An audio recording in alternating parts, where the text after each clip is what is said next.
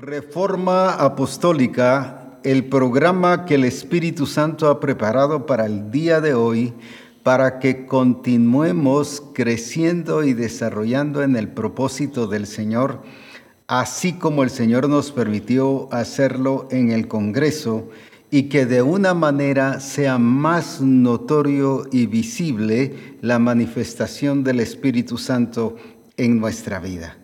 Y precisamente ese es el propósito que lleva este día el Espíritu Santo al ministrarnos, el que podamos darle continuidad al Congreso y que no solo sea un evento, sino sea un estilo de vida que hemos mostrado ahí durante el Congreso. Gracias a Dios tuvimos un Congreso que la verdad es que por mucho que uno de diferentes palabras o expresiones, eh, se quedó corto. Se queda corto el poder eh, definirlo, el poder expresar qué, qué es lo que pasó y sucedió allí. Un congreso glorioso, precioso, un congreso lleno de la gloria del Señor y del poder del Señor, pero me llamó mucho la atención. Tengo algunos amigos inconversos y vieron eh, algunas transmisiones y decían, pero ¿qué tenía esa gente? ¿Qué le dieron a esas personas que siempre se les miraba sonrientes, alegres, tenían una expresión de felicidad, que se sentían cómodos, se sentían bien?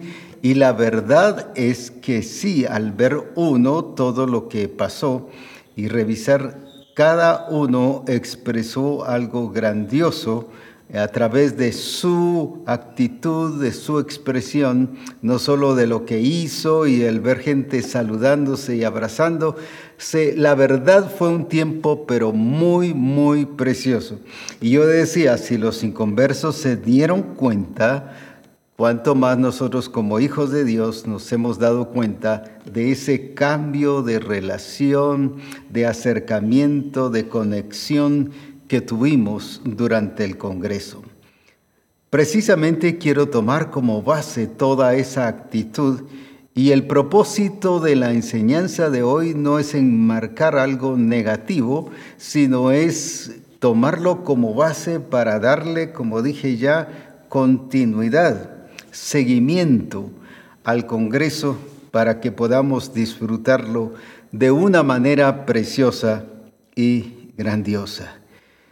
Cada vez que nosotros hacemos algo, cambia mucho o se diferencia mucho en los resultados o los frutos cuando depende cómo lo hacemos si lo hacemos con pasión, con ilusión, con entusiasmo, con compromiso, o si lo hacemos por compromiso. En otras palabras, si lo hacemos, eh, bueno, pues lo tengo que hacer porque me dijeron que lo tenía que hacer. O tengo que hacer tal cosa porque el Señor dice que lo tengo que hacer. Y por obedecer, pues lo voy a hacer. Pero la verdad es que la actitud está mostrando que no se está obedeciendo, sino solo se está haciendo lo que se dijo, pero no con la obediencia que tiene que ser. Ahora, ¿por qué razón cambia mucho los resultados? Porque son visibles, son notorios, como nos decían estas personas inconversas, se les notaba en sus rostros lo que estaba sucediendo en ellos. Y les pudimos decir a estas personas, pues era el Señor, es la presencia del Señor y la alegría de vernos nuevamente. Entonces, lo que quiero decir es que estos resultados son visibles, son notorios, pero se nota la diferencia. Es como cuando alguien va triste y su rostro eh, refleja tristeza o refleja enojo. Cualquier persona que lo encuentre le dice, bueno, ¿y qué te pasó? ¿Te ves triste? ¿Te ves mal? ¿Por qué? Porque el rostro expresa, o los ojos expresan, o la actitud expresa la condición en la que estamos viviendo. Y por eso es muy importante el conservar lo que Dios nos ha dado para que sea un estilo de vida y no solo un acto en relación a un evento o a una condición que vivíamos de congreso, sino que sea un estilo de vida en nuestra, a nivel personal, en la familia, como congregación y como distrito y que de esa manera la gloria del Señor se pueda ver. Cuando nosotros hacemos las cosas con ilusión, con pasión, con compromiso, se nota que nosotros entendemos el propósito por el cual también fuimos creados. Fuimos creados para multiplicar. Y cuando lo hacemos con ilusión, generalmente lo multiplicamos. Porque estamos contentos, estamos saboreando, estamos disfrutando no solo el momento, sino estamos disfrutando lo que estamos haciendo, gozosos de hacer aquello que nosotros tenemos que hacer. Y este punto es muy importante. Y quiero poner como ejemplo, en primer lugar, aquí en 2 Corintios capítulo 8 y versículo del 1 en adelante, vamos a ver algunos versículos sobre la iglesia de Macedonia. No era una acción, sino era una actitud. Claro, tenía que ver con la acción, pero la actitud nos expresa su estilo de vida. Y veamos la condición en que estaban viviendo. En primer lugar nos dice así, ahora hermanos queremos que se enteren de la gracia de Dios, que se enteren de la gracia de Dios que ha sido dado a las iglesias de Macedonia. Dejémoslo ahí un momentito. Macedonia había sido invadida por una guerra civil y, les habían llevado precisamente la comida y, y, muchas cosas que ellos habían producido. Sin embargo, eso vemos una actitud muy diferente a lo que cualquier persona pudiese tener. Leamos ahora el 2. En medio de las pruebas más difíciles, pruebas más difíciles porque se habían llevado comida, ropa, todo lo que los habían despojado. Les pasaba lo mismo que pasaba con Gedeón, que cuando Gedeón explica y dice, aquí han venido los madianitas y se llevan todo lo que nosotros estamos produciendo. Y ese era el estado de la iglesia de Macedonia. En medio de las pruebas, no solo difíciles, sino lea conmigo, más difíciles. Pero ahora vea qué actitud, su desbordante alegría y su extrema pobreza abundaron en rica generosidad. Me gusta mucho esta, estas dos eh, diferencias que hace. Marca muy bien la diferencia y si lo volvemos a ver, por favor, para que veamos esas dos diferencias muy bien marcadas. Habla de pruebas más difíciles, pero sin embargo su desbordante alegría. Pero luego la segunda, y su extrema pobreza abundaron en rica generosidad. ¿Qué nos dice en relación entonces a la iglesia de Macedonia? Una iglesia, una, una ciudad, claro, donde también estaba presente la iglesia, eh, había sufrido, como dije, una guerra civil y había sido despojado de todo. Pero ¿cómo se encontraban? En una prueba más difícil, o sea, habían tenido pruebas, pero esta había sido la más difícil, la más complicada. Había establecido crisis, había establecido un, un ambiente totalmente ante los demás negativo, de desánimo, de pobreza, de escasez, nos quitaron todo, nos despojaron, pero ahora veamos la iglesia. Me gusta mucho esta iglesia, ¿por qué razón? Porque muchas veces el lenguaje de la iglesia es el mismo lenguaje del mundo. ¿Cómo está el mundo? Y uno platica con alguien en converso, ¿cómo está? Miren, crisis, la situación política, miren, eh, eh, la situación económica cada vez ha empeorado y cada vez la situación sigue en crisis. Y cuando uno platica con los hermanos, ¿Cómo están, hermanos? ¿Qué tal? ¿Cómo les ha pasado? Aquí, mire, seria la cosa, difícil. El diablo se está metiendo, los jinetes del apocalipsis ya vinieron. Yo creo que la bestia y el falso profeta, uno ve más trágicos a los hermanos que a la gente del mundo. Sin embargo, esta iglesia nos muestra su actitud en medio de las cosas que estaban pasando. No eran cosas que les dijeron que iban a suceder, eran cosas que estaban pasando. Ahora bien, dice que en las pruebas más difíciles, más difíciles que tenían ellos, ellos tenían una actitud correcta, una expresión de la gracia de Dios, una expresión de lo que viene aquí el apóstol Pablo y les dice, yo quiero que ustedes lo sepan. Pero le estaba hablando a la iglesia de Corinto, porque la iglesia de Corinto estaba pasando diferentes pruebas, no a la misma condición de que tenía la iglesia de Macedonia. Eran pruebas internas, problemas internos de inmadurez, de infantilismo, de peleas entre el uno y el otro, de mal uso de los dones de que en vez de aprovechar las oportunidades para los dones del Espíritu Santo, sencillamente los, todo se actuaba con desorden, no había quien estableciese orden, los problemas eran otros. Sin embargo, esta iglesia se mantenía pensando en su infantilismo, estoy hablando de la iglesia ahorita de Corinto, y por eso viene Pablo y les muestra la situación de la iglesia de Macedonia. ¿Cómo es que esta iglesia, con una condición tan difícil y crítica y pasando crisis, tenían una actitud de salud espiritual?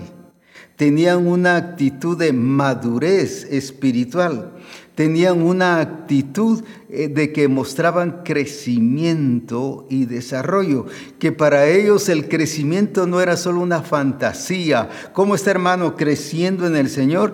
Y con el mismo carácter de hace 15, 10 años, 5 años, con la misma diferencia de comportamiento en casa o en la congregación, o con la misma actitud en el trabajo.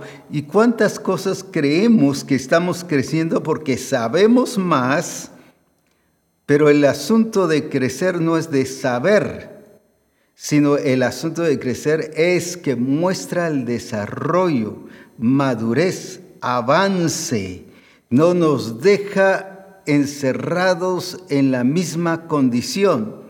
Y por eso es que se hace importante y necesario el cerrar ciclos y el aprender a cerrar ciclos. Ahora, alguno puede agarrar de una manera desordenada o a su propio interés. Bueno, yo tengo unas deudas ahora, voy a cerrar ciclos y declaro que ya esas deudas terminaron. Si no la ha pagado, pues no ha terminado el ciclo. Ese ciclo continúa, solo es un ciclo que lo ha cerrado en su mente, pero eso no significa que ya resolvió su problema. Cuando se está hablando de cerrar ciclos es del cambio de actitud. Lo explico de esta manera. Samuel fue el que le dio la palabra a Saúl y que le dijo que su reino había sido quitado. No solo de él, sino de sus hijos. Y que su reino ya, ya que había llegado a su fin. Pero luego viene el Señor y permite la muerte de Saúl. Pero ¿qué pasó con, con, con Samuel? Samuel se queda llorando a Saúl. Y dice la escritura que Samuel lloraba a Saúl. ¿Qué pasó ahí? Ahí está hablando de una actitud que se estaba dejando influenciar. ¿Por qué? Por emociones, por sentimientos y veo que esta iglesia de Macedonia, la que nos está explicando el apóstol Pablo aquí, no se dejó llevar por sentimientos y por emociones, sino por su realidad en Cristo. ¿Cómo puede uno vivir en esa condición de alegría, en esa condición de experimentar el gozo y que eh, era eh, mostrar riquezas en medio de la generosidad y de riquezas de su generosidad en medio de esa profunda pobreza? ¿Quién puede provocar esa transformación? Solo Cristo, solo el Señor. Ahora ellos no tenían ese ideal o esa fantasía, en el Señor vamos a cambiar, en el Señor vamos a ser mejores, en el Señor vamos a vivir mucho mejor. No, en el Señor estaban viviendo mejor, estaban viviendo diferente y aquí viene el apóstol Pablo y me gusta cómo él hace esa diferencia. Profunda pobreza, no solo en pobreza, porque hay quienes se sienten pobres y no son pobres. Dicen que son pobres pero tienen tele, dice que son pobres pero tienen refri, dice que son pobres pero toda la familia tiene celular, dice que son pobres pero eh, tienen sus propias cosas, entonces no son pobres. Es una mentalidad de pobreza que afecta, pero aquí no era una mentalidad, aquí era una condición. Aquí era una situación que se estaba viviendo, una realidad, debido a lo que ya mencionamos, que habían sido invadidos por una guerra civil que les había afectado y que les estaba dañando. Ahora, aquí no era un problema de mentalidad, aquí era un asunto de actitud, pero ¿qué reflejaron ellos? ¿Reflejaron qué cosa? Los de Macedonia. ¿Qué reflejaron? Madurez Mientras que vemos que el apóstol Pablo está mostrándole esto a la iglesia de Corinto porque ellos lo que estaban mostrando era inmadurez. No les pude hablar como a espirituales, sino como a carnales, como a niños en Cristo. O sea, una iglesia siendo la iglesia de Cristo, con, pero con actitudes diferentes. ¿Pero por qué si era el mismo Cristo?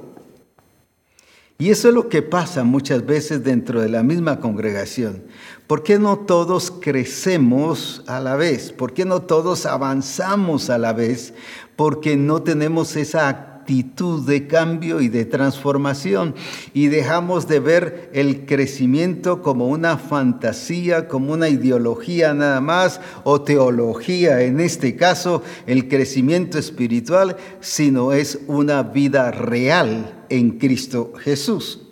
Ahora, ¿por qué estoy hablando de esto? Porque como decía, lo que quiero poner es como plataforma lo que en el Congreso vivimos gozosos, contentos, en armonías, pero muchos cuando regresaron a casa, otras volvieron a vivir no otras cosas nuevas, quizás en algunos casos, sino volvieron a vivir otra vez porque llegó el cobrador, llegó ah, el recibo de luz, llegó el recibo del agua, llegó el pago de la, de la renta de, del apartamento y otra vez volvió esa realidad. ¿Y qué actitud hemos tenido después del Congreso?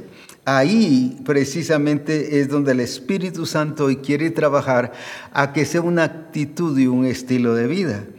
¿Por qué? Porque estos hermanos de Macedonia no solo lo tuvieron su experiencia de estar alegres, gozosos, de, a pesar de su profunda pobreza, gozosos de dar con generosidad y una generosidad abundante. ¿Pero por qué?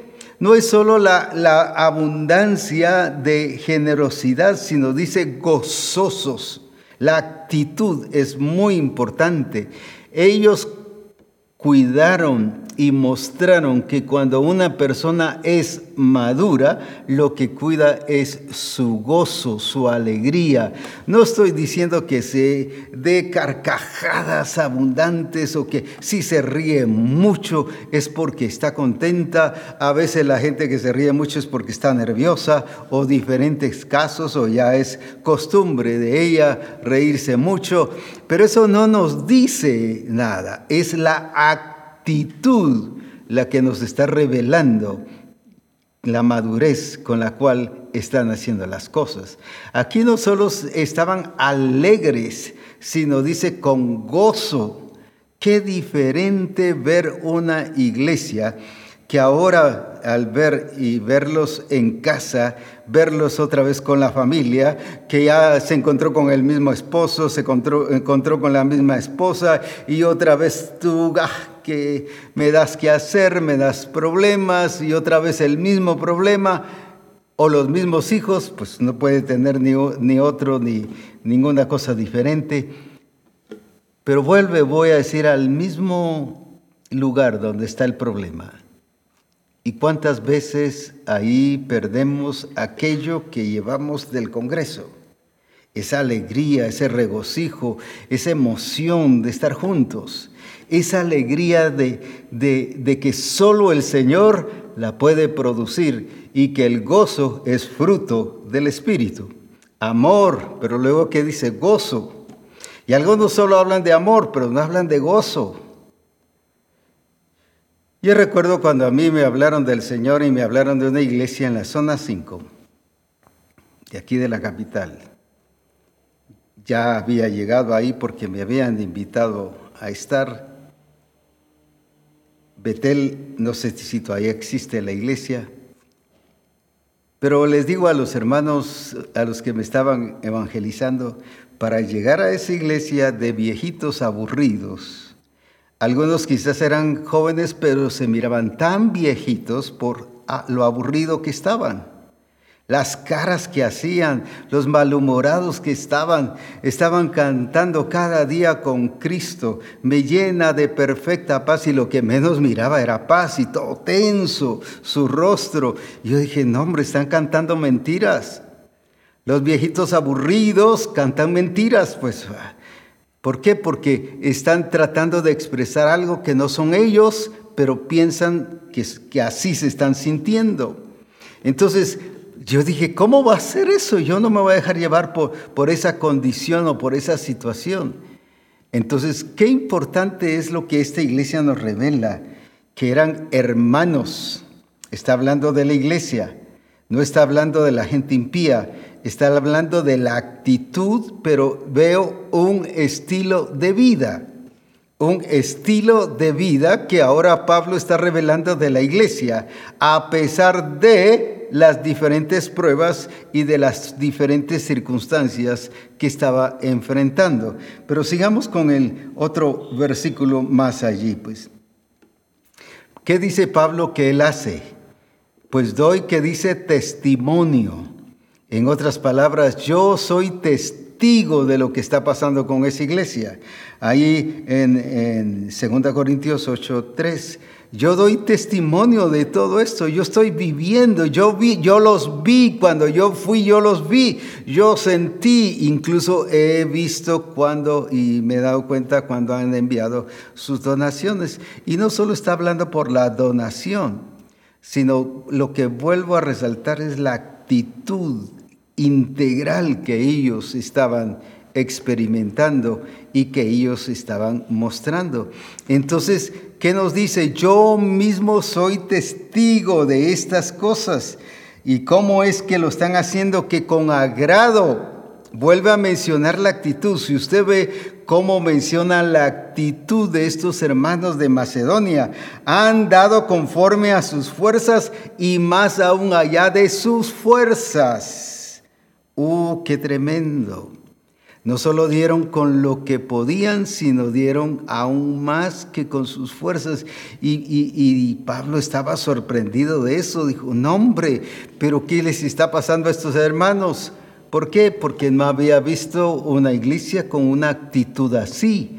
Pero era una actitud de madurez, de regocijo, porque ellos sabían que el dar les bendecía que el sembrar producía cosecha a pesar de la situación, pero querían salir de la situación o de la condición que, bebía, que, que tenían, pues su acción era sembrar y ellos vieron eso, no como un asunto de que les quitaban lo que tenían, sino que eso iba a producir fruto porque el principio bíblico de todo lo que el Señor ha creado es multiplicarlo.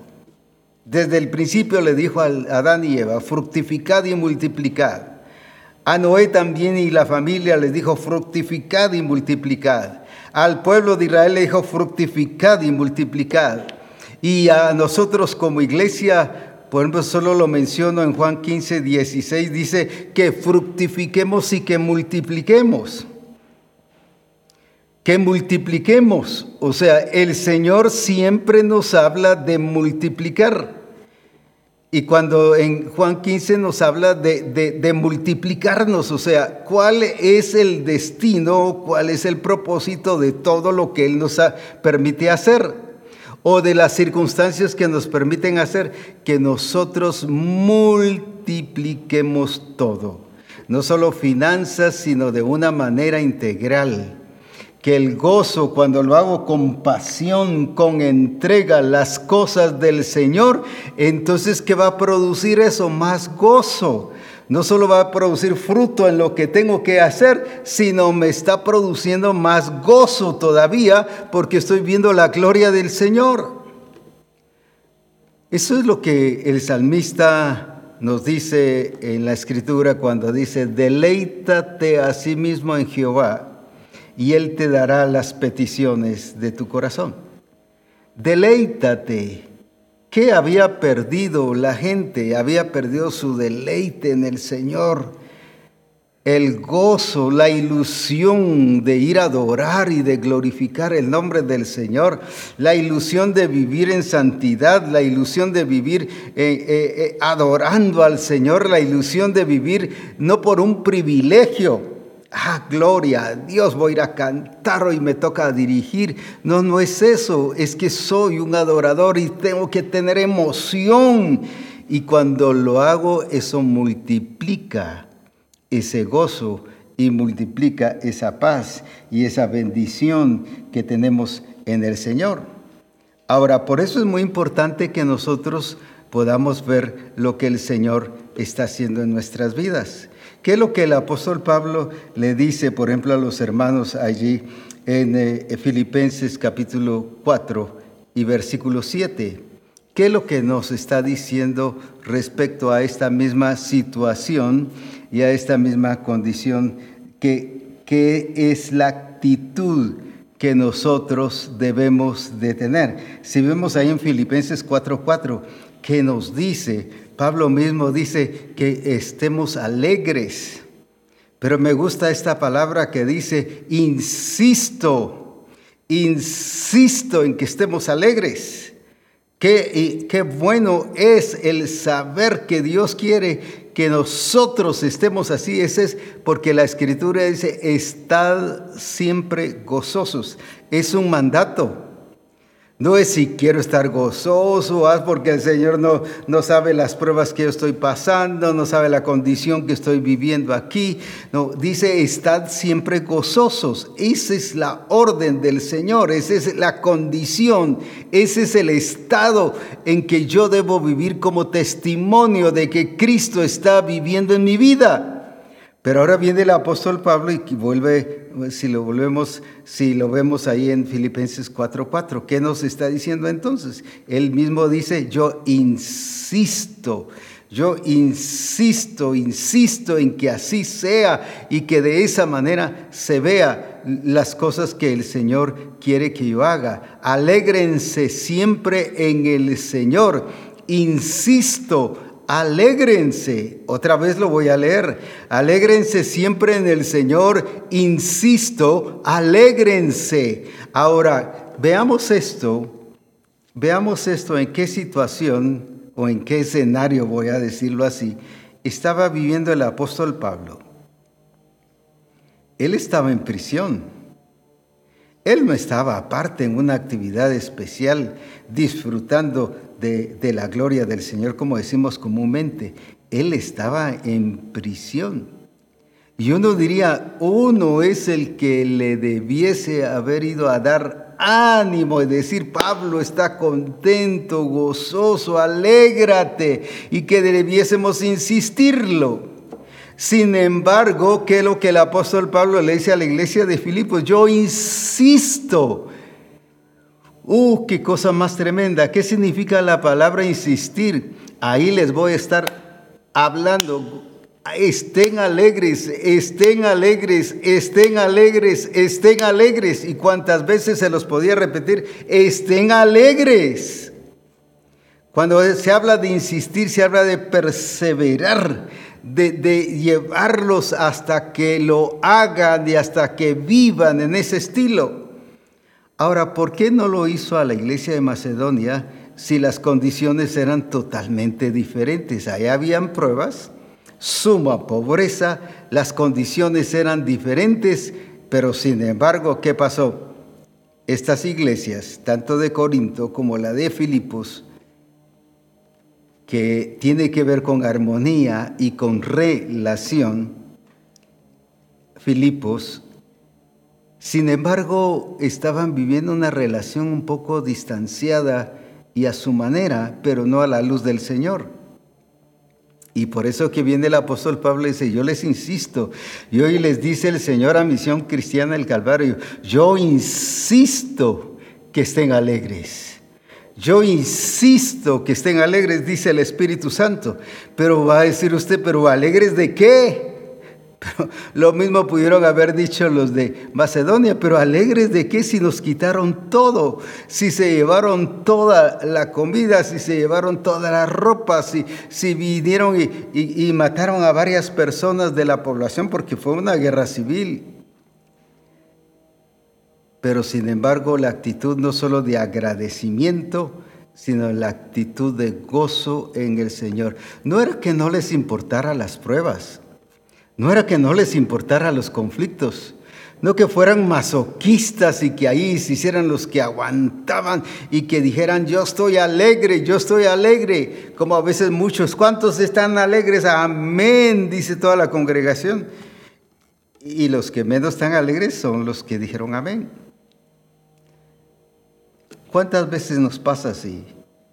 Sin embargo, viene el apóstol Pablo y él insiste, pero ¿por qué? Porque esa era la actitud de él. No importaba la condición que viviese. Estaba en prisión y no era una prisión agradable. No era una prisión que, que uno podía decir, bueno, como ahora en muchos lugares y países, algunos prisioneros hasta con su televisión y su eh, sala, y con una comodidad tremenda. No, era una prisión donde estaba afectado, limitado de movilización. Sin embargo, la actitud era de gozo, de alegría, de regocijo. Y le insta a la iglesia de Filipos a que permaneciesen gozosos y alegres. Y como dije, y les dice, insisto en que estén alegres porque la expresión de una iglesia gloriosa se debe notar en un rostro alegre, en un rostro gozoso, en un rostro que modela la gloria de Jesucristo, en un rostro como a veces eh, no enojado, como a veces en la predicación cuando yo me convertí en los años 65, se predicaba mucho Dios es fuego consumidor y si tú no te portas bien, Él te va a consumir, Él va a venir con su ira y va a venir con esas tenazas de fuego como llegó con Isaías y te va a consumir un Dios así, masacre, un Dios enojado, un Dios furioso, un Dios que, que, en vez de buscarlo a uno le daba miedo. No, Dios no es así, Dios es grandioso, precioso, su presencia es agradable, su presencia nos produce gozo y alegría cuando disfrutamos de ese mover y de esa manifestación de Dios. Pero vemos en, aquí mismo Filipenses, en el capítulo 4, versículos 16 y 17, también lo que dice el apóstol Pablo, que, que, no, solo, no solo debemos de experimentar esa bendición, incluso a Tesalónica me enviaron ayuda una y otra vez para suplir mis necesidades. ¿Qué hicieron con estos dones que ellos tenían? Lo que hicieron fue darlos, expresarlos, que, que se manifestaran los dones. Tanto el apóstol Pablo en unos, versículos como el apóstol Juan, ya en sus cartas, explican que los dones son para bendecir al resto de la gente. Pusieron sus dones no como la iglesia de Corinto, que eh, estaban usando sus dones, pero para sus propios intereses, para su propio provecho, y por eso era que lo hacían en desorden, porque no les importaba afectar a los demás o poner falta de ese don en alguien con tal de ellos salir, según ellos, con ganancia. Sin embargo, lo que estaban haciendo era mostrar su inmadurez, y afectando los dones del Espíritu Santo. Sin embargo, aquí se estaban entregando, estaban haciendo todo. Los de Macedonia, ellos mismos se estaban dando. Dice que aún dieron más de lo que podían según sus fuerzas. ¿Pero por qué? Porque ellos mismos se habían entregado al Señor. Entonces, ¿qué podía valer más que ellos mismos? Claro, el Señor, la sangre de Cristo, pero estoy hablando en relación a la actitud de ellos, de ellos hacia los demás. Y esto es lo que el Señor quiere en nuestra vida, que sepamos aprovechar la bendición que viene después del Congreso que y que ya está empezando, que ya está, que empecemos a notar lo glorioso y lo grandioso, pero que entremos a esa dimensión, sea que hayan pruebas o no las hayan, con una actitud de gozo, de regocijo, no de tristeza, no de aflicción. Deja de oír noticias que únicamente te ponen triste, te afectan, que la situación del mundo, que esto, que el otro, que aquí, que allá. Deja de oír mensajes equivocados y, y ponte a ver lo que el Señor te está diciendo, porque eso te va a ayudar a permanecer en madurez y a no depender de las circunstancias y a no depender de aquellas cosas que te pueden afectar. Mantén la actitud de un verdadero hijo de Dios. Quiero poner como, por, como ejemplo en el libro de primero de Samuel, cuando nos habla precisamente en el capítulo 17 y en el versículo 16, cuando nos habla de David. Voy a hacer un poquito de historia antes para no leer todo el pasaje, pero el capítulo 17 y versículo 16 dice, ah, eh, nos está relatando de un personaje que era pastor de ovejas, era el menor de los hermanos lo habían enviado a cuidar las ovejas de su padre. Pero ahora se encuentra con una situación, una situación que viene el papá y lo manda, no era una situación que él estaba creando.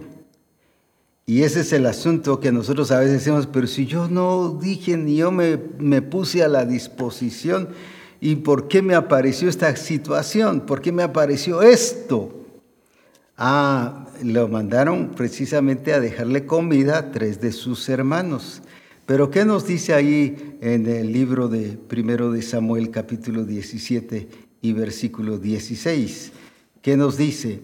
El filisteo salía mañana y tarde a desafiar a los israelitas y así lo estuvo haciendo durante 40 días. Y esto le llamó la atención a David. Esto le llamó mucho la atención a David. ¿Por qué? Porque en otras palabras estaba diciendo, pero ¿y quién está haciendo algo? Si está todo el ejército ahí, incluso están mis hermanos ahí, y, y no, nadie responde, nadie dice nada. Está un Saúl, que es el rey, y no responde nada. Pero constantemente al oír que el, que Goliat o que Goliat salía y decía y amenazaba al pueblo de Israel y lo retaba, lo desafiaba. Algo empezó a suceder en él. Fíjese que fue enviado a dar comida, no enviado a pelear con el gigante Goliat. Lo que menos llevaba era una preparación de ejército. no había sido formado ni educado en el ejército para saber usar la espada, el escudo y la lanza. No había sido preparado para eso. Había sido preparado allá para matar al león, al oso, para matar al, a, cualquier otro animal que pudiese llegar a querer comerse las ovejas. Pero ahora viene entonces y David siente un fuego interno, la pasión. Ahí está importante la pasión. La ilusión de vivir. si este nos vence, nos va a matar a todos.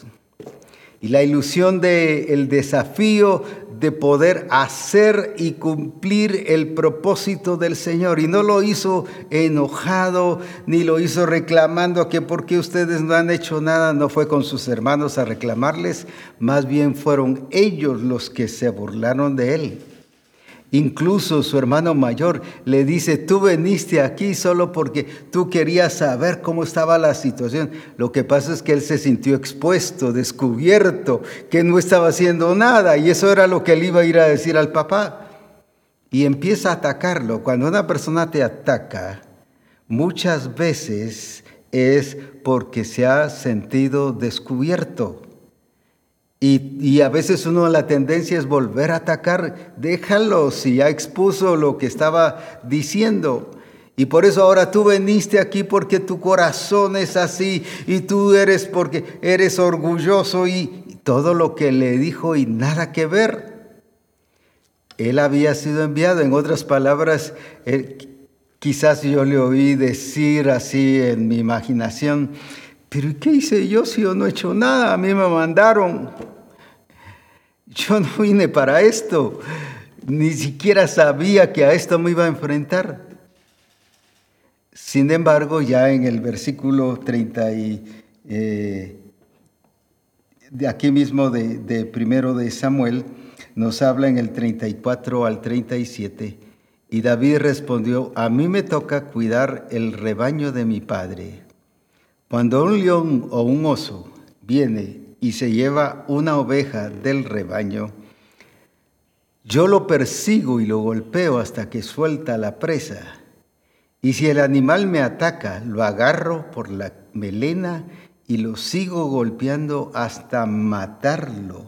Pero luego dice que más, y si este siervo suyo ha matado leones y osos, lo mismo puede hacer con este filisteo incircunciso porque está desafiando al ejército del Dios viviente. Ahí está el celo de Dios en David. Y luego el 37 que nos dice, el Señor que me libró de las garras del león y del oso, también me librará de la mano de este filisteo. Anda pues, dijo Saúl, y que el Señor te acompañe. Claro, si no tenía ninguna otra solución ni opción, viene ahora Saúl, bueno, pues anda, y lo trata de vestir con sus vestiduras. Le pone su vestidura, el escudo, la lanza, y se la quita. ¿Por qué? Porque no puede, porque él no fue enviado para eso, no iba preparado para eso y ni tampoco fue preparado para eso. Quiero decirte que el Señor te va a presentar oportunidades que tú nunca pensaste ni te fuiste preparado, ni fuiste que una vez ni siquiera subió a tu imaginación. Yo, no, yo pienso que nunca subió a imaginación a David peleando con Goliat. Nunca. Y déjame decirte, esas son oportunidades que el Señor te da para expresar su gloria y te enseña a alcanzar lo imposible y te enseña a potencializar lo que tienes dentro. Pero ¿qué fue lo que potencializó lo que tienes dentro? Ese incircunciso que está, voy a usarlo en mis palabras, afectando y poniendo en mal la gloria del Señor y el nombre de nuestro Dios, así será como cualquier león y cualquier oso. O sea, el celo de Dios y la pasión por dar testimonio de Jesucristo, no que haya cometido una imprudencia, aunque su hermano, aunque sus parientes lo estaban viendo como imprudente y aunque hablen mal de ti, o digan cosas malas de ti o siempre te van a llevar la contraria, lo que estás haciendo no está bien, es algo que nunca ha sido preparado para eso y es cierto. No había sido preparado para eso si no supo usar ni siquiera la espada, la lanza, el escudo, mucho menos el traje de Saúl. Se lo quita y él agarra su onda y va en busca al río en busca de cinco piedras. En otras palabras, él volvió a ser el mismo, pero digo el mismo en el Señor. Tú nunca trates de imitar a otros, sino tienes que ser tú mismo y con lo que tú eres vencerás a los gigantes. No imites a los demás, no trates de ser como las demás iglesias, como los demás evangelistas, como los demás pastores de otras misiones. Sé tú mismo en Cristo, sé tú mismo en el Señor. Porque el apóstol Pablo les dice a los hermanos de Filipos que todas las cosas acudan al Señor y las pongan en oración.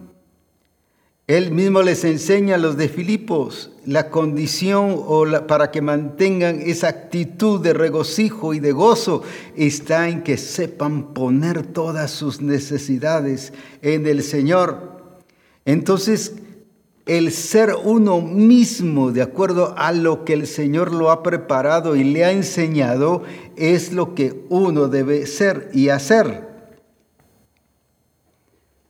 se venció al Goliat no por lo que el sistema decía, de usar el traje de Saúl en este caso, de usar la espada, la lanza, de usar el escudo.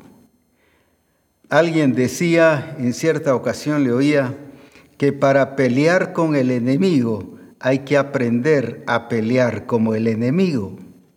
Si este hubiera sido la ideología o lo que el sistema enseña y así se hubiera dejado llevar David a pelear como el gigante Goliat peleaba, no le hubiese vencido, porque la preparación que tenía Goliat era totalmente diferente. Todo preparado por años y expertos, y por eso era el, el líder. Y nunca ponen un líder que no sepa las cosas. ¿Por qué era líder? Porque siempre ganaba las batallas. Pero no aprendió a pelear como el enemigo pelea. Aprendió a pelear como el Señor le había enseñado a pelear. Por eso es que la escritura dice que nuestras armas no son carnales, sino son poderosas en Dios para la destrucción de fortalezas. Porque la tendencia humana es pelear. Si el enemigo discute, yo discuto. Si el enemigo golpea, yo golpeo. O sea, siempre es usar la artimaña que el enemigo utiliza. Y cuando el enemigo utiliza un arma, nos está provocando a que nosotros le sigamos el jueguito y que caigamos en su trampa.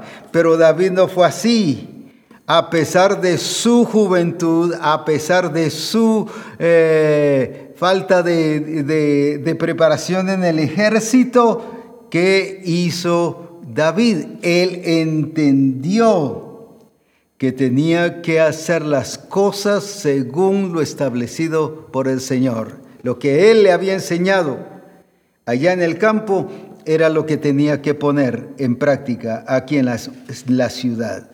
No intentes imitar al enemigo porque siempre te va a llevar a que uses las mismas armas que tú utilizas. Lo explico de esta manera y toda una iglesia, y puedo explicar tres, cuatro, cinco iglesias que están en la escritura que cayeron en esa trampa. La iglesia de Corinto, que es la que usamos como base, sobre donde Pablo viene y hace la diferencia de una iglesia de Corinto a la iglesia de Macedonia. Pero, ¿qué fue?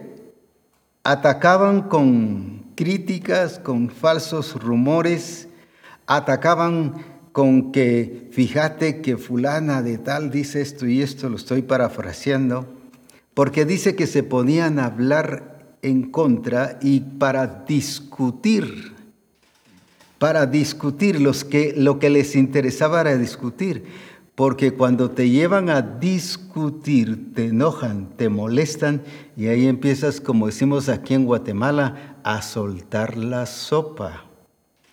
Te enojan y empiezas por defenderte a decir y a poner, ya caíste en el mismo jueguito del arma del enemigo.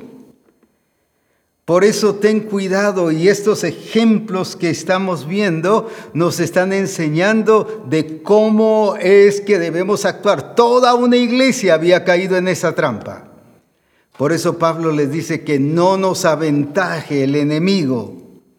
Tenemos que conocer las armas del enemigo, tenemos que conocer las artimañas del enemigo para que no nos aventaje. Y, el problema es que aunque las conocemos, caemos en la misma trampa como cayó la iglesia de Corinto, o como ya cayó la iglesia de Calacia, volviendo otra vez a la esclavitud. Les hablaron otra vez de los asuntos, voy a decir en los términos de hoy, mesiánicos y sí, sí, sí, sí, dijeron y volvieron a caer otra vez en esclavitud. Iglesias enteras yéndose hacia el error. ¿Pero por qué? Porque escucharon un mal mensaje. ¿Por qué el ejército, por qué David vio que el ejército de Saúl y sus hermanos estaban parados? Porque estuvieron escuchando el mensaje equivocado. Todos los días dice que salía Goliat, por la tarde y por la noche, y hablar, escuchando el mensaje equivocado, pero David escuchó el mensaje adecuado, el correcto el que Dios le dijo cómo debiese hacer las cosas. ¿Cuántas veces porque escuchamos el mensaje equivocado y que nos suena bonito, nos suena razonable, nos suena lógico, decimos sí, así hay que hacerlo y nos emociona y provoca que nuestras emociones sean alteradas y es entonces donde caemos en la trampa del enemigo? ¿Por qué la iglesia se reunía para mal, para discutir? Solo se miraban y empezaban a discutir y a, hablar mal del uno del otro y que el otro había dicho y que la otra había dicho y, y que fulano de tal, no porque a mí también me dijo esto y a mí también me dijo el otro. Y resultaban enemigos. Pero cayeron en la misma trampa. En cambio, David nos enseña que no hay que caer en ninguna de esas trampas. ¿Qué trampas van a haber? Que el sistema te va a ofrecer que sus recursos parecen los buenos.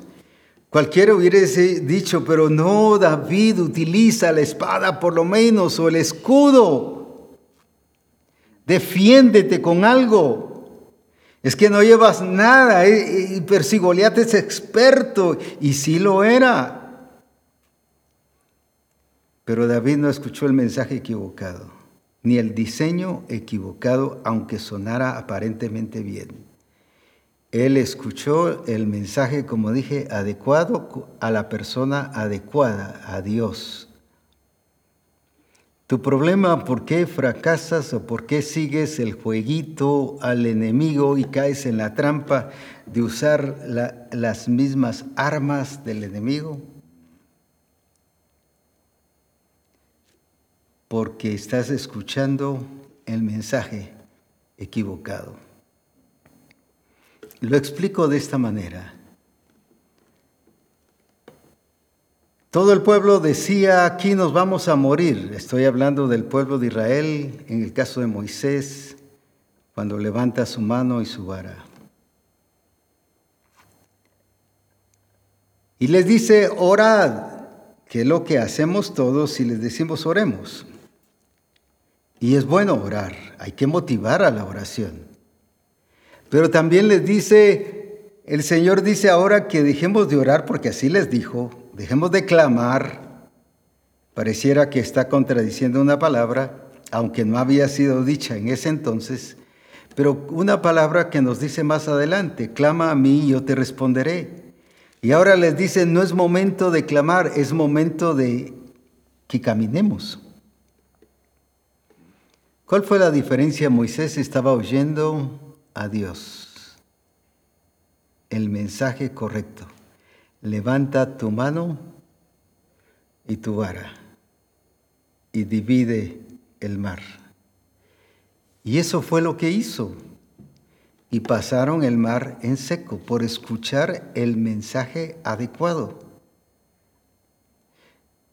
Mientras que el ejército del faraón escucharon el mensaje equivocado, persíganlos, persíganlos y mátenlos, ya los tienen ahí en el agua.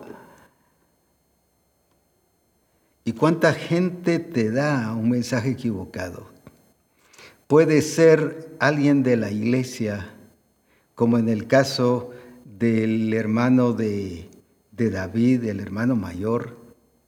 En vez de darle ánimo y qué bueno que viniste, nos sentimos apoyados, no solo nos traes comida y qué bueno que viniste, por lo menos ya hay uno más. Se puso a atacarlo ¿Cuántas veces algún hermano de la congregación te ataca y te ataca y te ataca? O el pastor o la esposa del pastor, o tú atacas al pastor o a la esposa del pastor. Seguimos el mismo jueguito del enemigo porque lo que quiere es provocar esa división. ¿Y sabe de dónde viene ese término divide y vencerás? Precisamente viene de los principados y potestades del lugar de las tinieblas. Cuando tú actúas dividiendo para vencer, tú estás actuando según las tinieblas, porque ese es el arma y la astucia que utiliza el enemigo. Hay gente que es especialista para dividir y lo hace ya con intención. Si los divido, los confundo, entre ellos se van a pelear, así que los distraigo y yo me quedo tranquilo. ¿Y cuántas veces hay personas así? Hay hermanos así o, personas fuera en el trabajo, en la empresa así. Y seguimos el jueguito actuando según las tinieblas, pero no según Dios. Pero me gusta esa diferencia entre qué mensaje escuchaba David y qué mensaje escuchaba los hermanos, aunque estaban escuchando el mismo mensaje, David entendió que era el mensaje equivocado.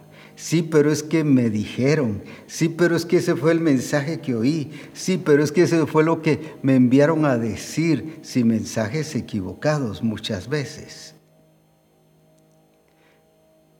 Sí, pero es que se lo oímos todos. Sí, también lo escucharon sus, sus hermanos y todo el ejército de Saúl y por eso estaban parados.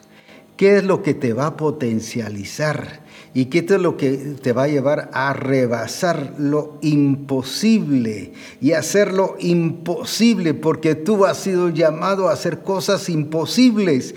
Era imposible humanamente que David venciera a Goliat pero Dios nos ha llamado para hacer cosas imposibles. Era imposible que Moisés abriera el mar solo con levantar la mano y la vara. Imposible. Vaya a probar al mar, levante la mano y lleve una vara a ver si se abre. No va a pasar nada. Muchos lo han probado, pero no es magia. Es cuando Dios habla y cuando tú escuchas entendiendo que es Dios el que te está hablando. Entonces, ¿cómo es que vamos a poder tener esa actitud de madurez? Esa actitud como la que tenían los hermanos de Macedonia. Alegría, gozo, regocijo de servir al Señor. ¿Cómo es que vamos a tenerlo? en que qué es lo que estamos escuchando, a quién estamos escuchando, y aunque esa voz la oigamos todos, nosotros tendremos tener el discernimiento que esa no es la voz correcta que tenemos que, que escuchar. En el libro de los Salmos, el salmista nos habla sobre la actitud que él se preocupaba. Y si podemos verlo ahí en los Salmos, cuando él nos está hablando sobre el gozo, sobre la alegría, sobre el regocijo, hazme sentir de nuevo la alegría de tu salvación y que me sostenga tu espíritu que me guía. Una vez más, lo voy a leer en el Salmo 51, 12, en la PDT. Hazme sentir de nuevo, escuche esto, hazme sentir de nuevo. Quiere decir que ahora no lo tenía. La alegría de tu salvación y que me sostenga tu espíritu que me guía. Yo diría qué barbaridad de profundidad de revelación en este caso. ¿Qué es lo que le dice? Hazme sentir la alegría de tu salvación. ¿Por qué le llamo la profundidad de esta revelación? Porque nosotros hubiésemos dicho, Señor, hazme tener otra vez mi privilegio de cantar en el grupo de alabanza, de tocar en el teclado, o de predicar, o de recoger la ofrenda Señor, que se me sean restituidos mis privilegios para que yo me sienta con gozo de servir. Él no estaba aquí pidiendo privilegios. Él estaba aquí haciendo notar que él había perdido, porque dice, hazme sentir de nuevo ¿Qué significa de nuevo? Que ya lo había perdido. Y sí estaba sirviendo al Señor, pero había perdido qué cosa? La alegría de la salvación. ¿Cuántas veces tú sirves y tú haces las cosas o tú vas a la congregación o vas a los discipulados por puro compromiso porque al fin y al cabo te van a tener como infiel o que no permaneces adelante? ¿Cuántas veces te van a, te, dejas llevar porque si no te van a, eh, a poner en mal, van a hablar mal de ti? A David no le importó que su hermano hablara mal de él, no escuchó el mensaje equivocado, no solo de Goliat, sino de sus hermanos. Escuchó el mensaje adecuado, la obra del Espíritu. Y por eso es que David dice ahí y que tu espíritu me guíe. Uh, pero ¿cómo lo va a guiar?